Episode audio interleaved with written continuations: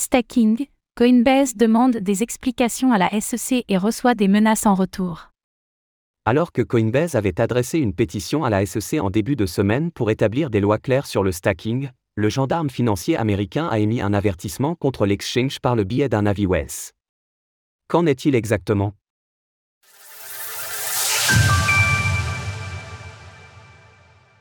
La SEC avertit Coinbase sur le stacking. Depuis plusieurs semaines déjà, la régulation américaine s'est lancée dans une croisade à l'encontre de l'écosystème des crypto-monnaies. C'est désormais au tour de Coinbase de se retrouver dans le viseur de la Security and Exchange Commission, SEC, concernant un hypothétique viol des lois sur les valeurs mobilières de ses services de stacking. À ce jour, aucun procès n'a encore été intenté, il s'agit en réalité de l'émission d'un avis WES. Il faut voir ce dernier comme un avertissement, dans lequel des membres de la SEC appellent à des mesures légales, et si rien n'est encore certain à ce jour, cela peut effectivement se finir devant un tribunal. Cet avis Wells intervient deux jours après que Coinbase a justement adressé une pétition à la SEC pour que celle-ci élabore des règles sur les services de stacking afin d'apporter de la clarté réglementaire aux États-Unis.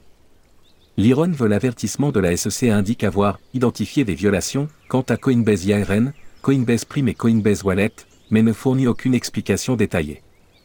Alors que Coinbase se disait prête à défendre sa légitimité devant un tribunal si un tel scénario devait advenir, son PDG Brian Armstrong a clairement annoncé que le processus judiciaire fournira un forum ouvert et public devant un organe impartial où Coinbase pourra faire comprendre clairement à tous que la SEC n'a tout simplement pas été juste.